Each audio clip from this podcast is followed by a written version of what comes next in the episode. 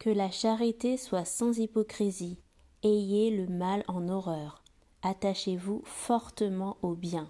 Romains 12, verset 9.